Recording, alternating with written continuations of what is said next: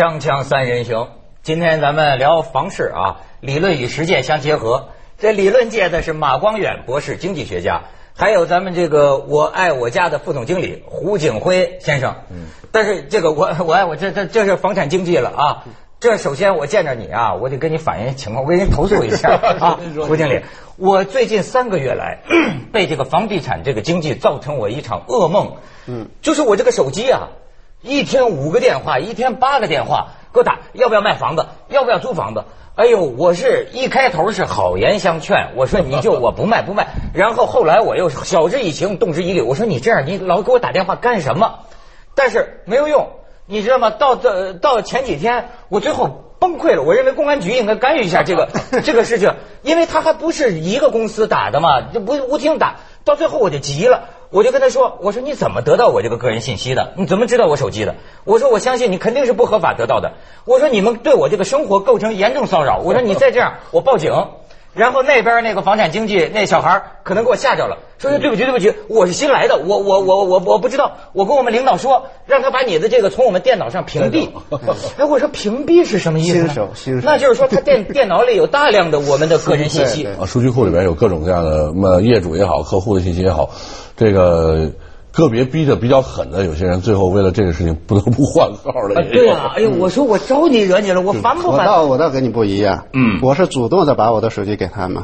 为什么？因为我通过就是说打手机的这种频率，比如说给我打买房卖房的这种频率，这种价格的反应，我能了解房地产市场。哎呦，你看我作为传媒人，真的应该向你学习。我是基本上这个大的一些公司，包括你们公司，肯定都有我的手机，因为。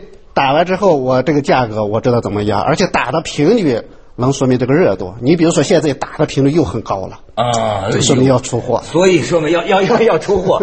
我最近咱们就得说说了，这个什么国四条、国十条，他们说这个国家调控这个组合拳打出来。我注意到呢，您的观点跟您这个口音很像的潘石屹的观点差不多，都是说这个政策呀很精准，打击了这个炒房者。而且从股市表现，咱们可以给大家看一下哈。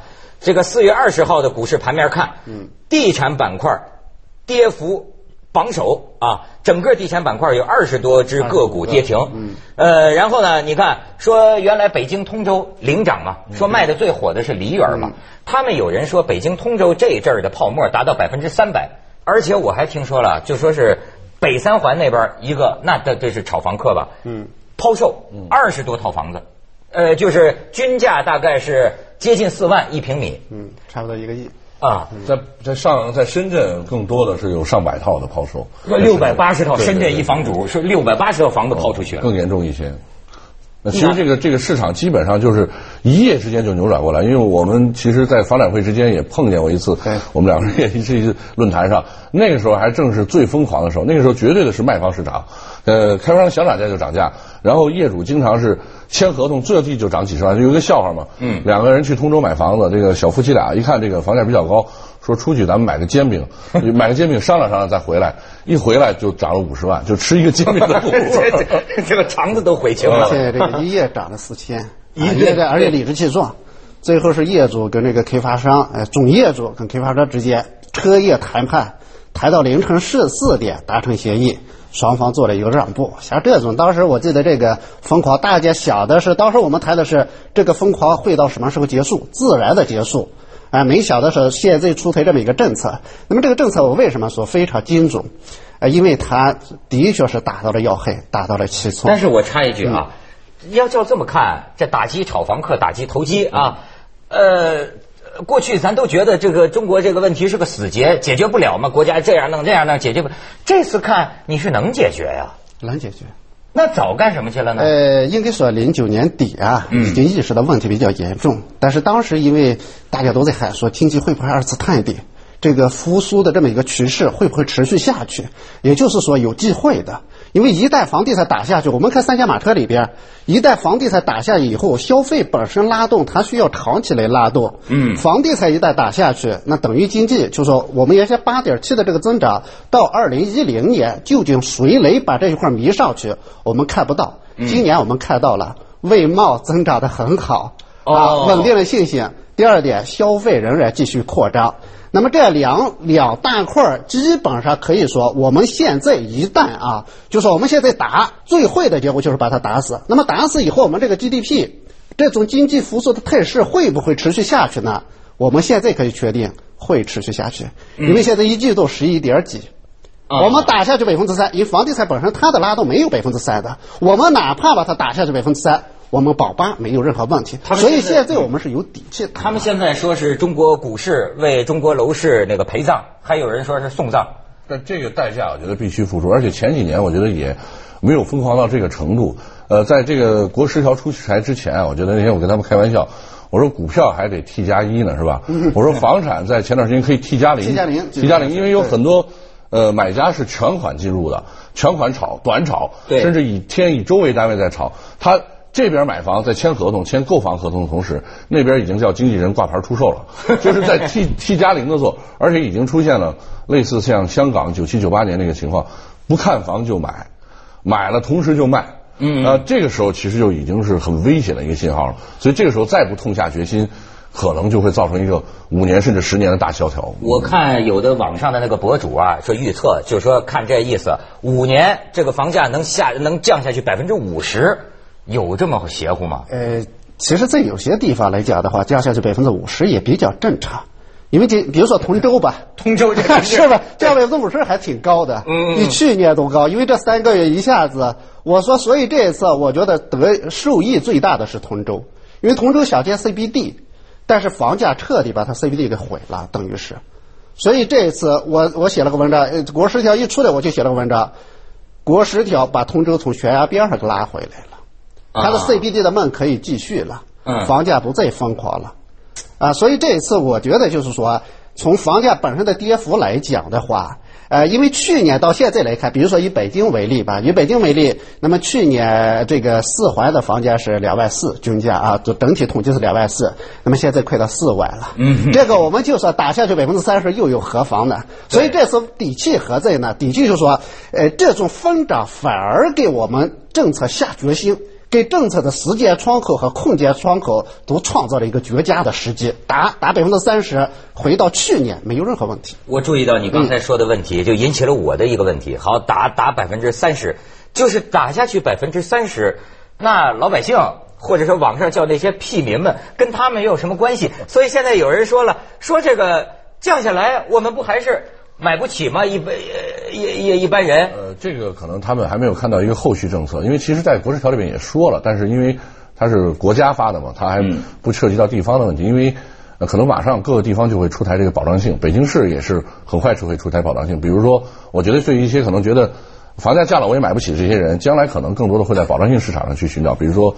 对于年轻毕业的大学生，可能将来要在很多城市增加，就类似香港那种叫叫公房或者什么，会增加。我们叫我们叫公共租赁房。嗯，去年北京市盖了八千套，今年原定一万六，现在要加大这个规模，就针对一些大学毕业生的。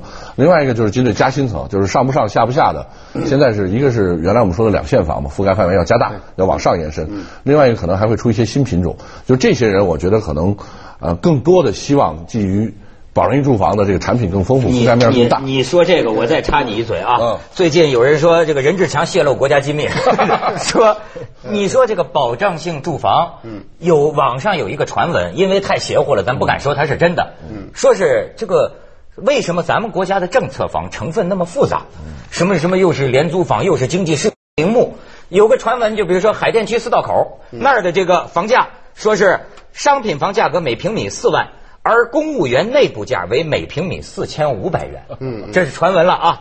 但是他为什么说任志强泄露国家机密啊？说任志强说了，说是这个这个呃，就算说北京吧，北京好像是他是说怎么讲的啊？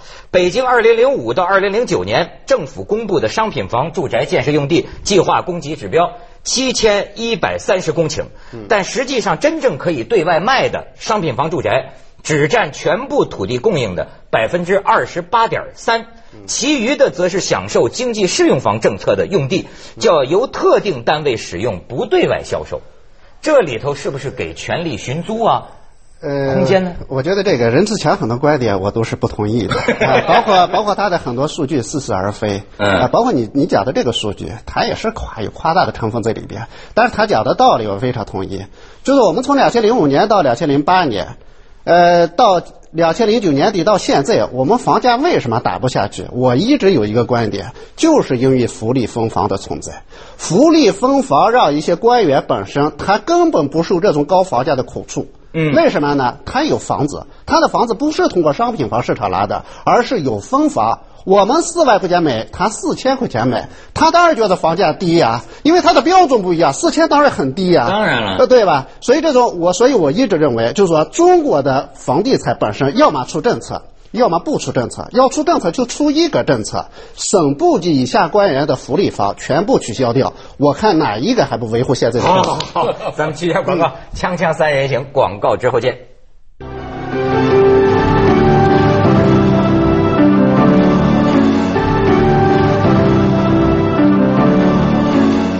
咱们可以这个轻松一下啊！最近网上有一个视频，我觉得做的非常绝啊，就是这个楼市要颁奖礼，呃，其中有一项大奖，我可以给你们看一下这个趣味性的。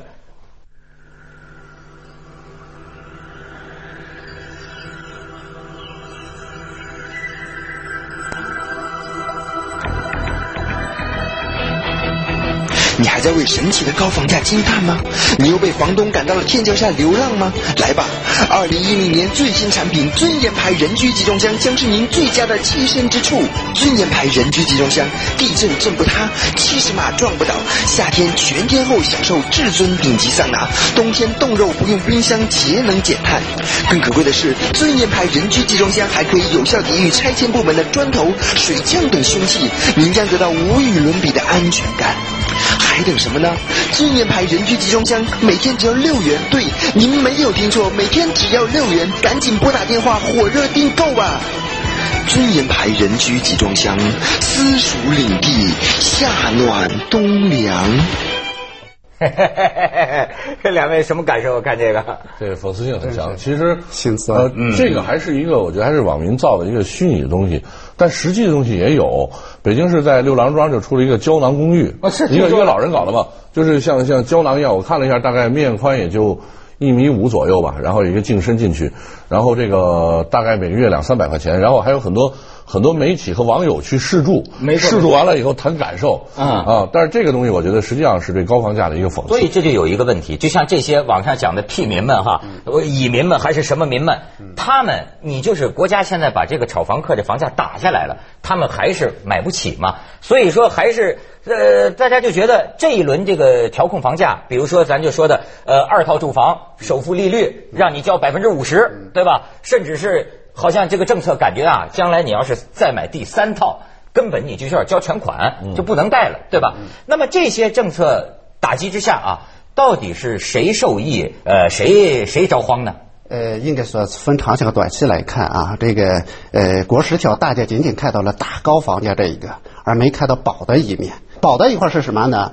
特别重要的是这一次重审百分之七十的土地这个比例。呃，保障性住房、棚户区改造，还有小小户型商品房占的比例要达到百分之七十。这个我们可以想象一下，如果说啊，当然这个提出来两千零六年提出到现在很多年了，从来都没有实现过。嗯。不要说百分之七十，百分之十都没到。按照我的统计，那么如果真的达到百分之七十以上，为什么说对老百姓有好处？百分之七十的如果住房有。保障性住房、棚户区改造的这些房，还有大量的这种小商品房构成的话，这个房价肯定下来，肯定对老百姓有好处。因为百分之三十的房高档性住房，你去炒吧，的确跟老百姓没关系了。你炒到十万、二十万，跟我们没关系，因为百分之七十的人民住在百分之七十的土地上面。如果，所以我觉得这个政策是革命性的。哎，高端商品房你去弄呗，百分之七十的算。咱们也分享一下你的老乡啊，他们的一些观点。房房地产商潘总，什么什么什么信息？先说潘总的老婆潘石屹，他老婆，他哎，你看他说他们还赞同这个，说发高烧，虽然我们是首当其冲的被调控物件，嗯，呃，但是发高烧发到那个程度，首先要降温。他说，但是如果发高烧和降温的原因都是政府政策，市场经济还怎么？发展，然后呢，就是这个潘潘石屹的意思也是重点打击，呃，已经出现高房价的区域，而不是对房地产市场全面打击。呃，然后呢，他就抑制这个炒房，增加住房有效供给。北京、上海一线城市可能影响更大。呃，任志强呃说的很模糊啊，他说呢，纵观历史上，中国每次让股市大跌的政策好像都寿命不长。这个经济学家陈志武就是说呀，就是去这个这个零房市零七年九月强行降温，是因为之前的政策错位，去年又要不顾一切往上拉，现在又要不顾一切往下拉，累不累？这是经济学者。你看吴晓波也是经济学者嘛，他的这个说法挺有意思，说 对目前房产新政的看法。向人民多征税，我们是反对的。不过为了抑制房价，我们现在不反对。实行户籍制度，我们是反对的。不过为了抑制房价，我们现在不反对。政府之手干预微观经济，我们是反对的。不过为了抑制房价，我们现在不反对。我们到底反对什么？捍卫什么？这就是理念。这次啊，其实我觉得他应该还是更细的解读一下。比如说，刚才说了一个户籍的问题啊，嗯，其实也有人说出来，这次关于那个第三套房，如果是。呃，外地人没有没有这个社保记录，没有纳税记录啊，就不贷款啊。但是这很多人说这个违宪或者怎么样，其实呢，我觉得这个里边它是两头的。一方面，我们看到他要保障原住民利益，之所以他要说你在这儿没有纳税记录，没有呃没有社保记录，那就是说你到这儿来是根本不是这儿的常住人口，也对这个经济没有任何贡献。你来就是纯炒的，你一纯炒，当地的这个原住民利益受到影响。但另外一方面，其实还有一个配套政策，北京市最近也说了这个。有条件的向非户籍人口开放保障性住房，那个条件是说你在北京如果有连续纳税记录、有社保记录，如果符合北京市经济发展的六类人才，是吧？或者说你这个有连续纳税记录，那你可以进入保障性。嗯，它并不是完全排斥外来人，但如果你是什么都没有的来了就扛着麻袋，倒不是扛着麻袋，他要贷款啊，纯炒的，那对不起，我得让你走。实际上它还是有区分的在这里面。而且好像现在对税务这个是怎怎么怎么怎么怎么怎么怎么个指向啊？哎，这个税现在还没有很明确的啊，因为涉及到。但是好像透露出一些消息。呃，我觉得这个信信息应该透露的非常明白。那么第一个是对这个拥有多套住房的、拥有高档住宅的人，那么肯定要征税，啊，这个大方向是对的。第二个是对炒房的人要征暴利税，这两个方向本身已经确定，但是具体出台什么样的政策，大家都在博弈。现在啊，有说房产税的，有说物业税借壳上市的，啊，有说这个这直接征暴利税的。有，当然，重庆的这个房产特别消费税，那么现在来看的话，因为它的功能比较全，一个能打击投机，呃，两套、三套以上的征；第二个是能调节结构，对高档的也要征。嗯。那么第三个呢，它还能打暴利，呃，你价格高到一定程度以后，我还要进行征。所以这个我觉得未来啊，可能它是一个比较好的选项，但是我反对搞试点。因为到现在来讲的话，泡沫已经是全国性的，一线城市不用说了，二三线的火已经烧起来了。你在重庆去搞一个试点，在四个直辖市搞试点的话，毫无意义。所以我觉得这一次政策，事实上我为什么不害怕说地方政府在执行的过程中阴奉阳违呢？因为无论是信贷政策也好，还是税收政策也好，都是中央说了算。啊，都是中央的这么一个举措，所以是直接一竿子捅到底的。但是不怕你跑冒跌路，不怕你但是我也有那有钱的朋友啊，人家有问题，就是我不是炒房的，我有钱，我孝敬，我给父母买了一套房，我给什么什么姑姑买了一套房，那你说要征起税来，我这个其实就牵扯到一个认定的问题了。原来就是在这个物业税的，呃，原来这个设计税则里边要强调的是每个家庭名下第一套可以豁免。那么，如果是这个第二套开始要征，但是这个呢，这个税则是对的，但是为什么这次可能要出的也是一个简化版的，或者是一个变相的一个物业税？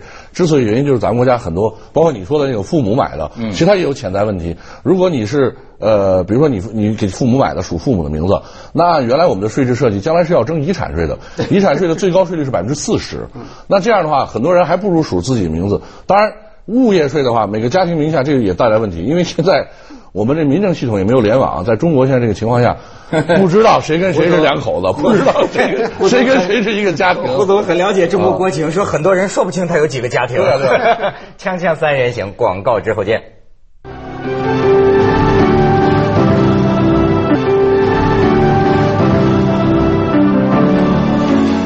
我给你们念一个啊，最近有一个炒房客叫板，说他闲在我自个儿三亚的房子里休假。看见你们这新政，我跟你们叫叫板，说本次调控对真正的炒房者没有任何作用。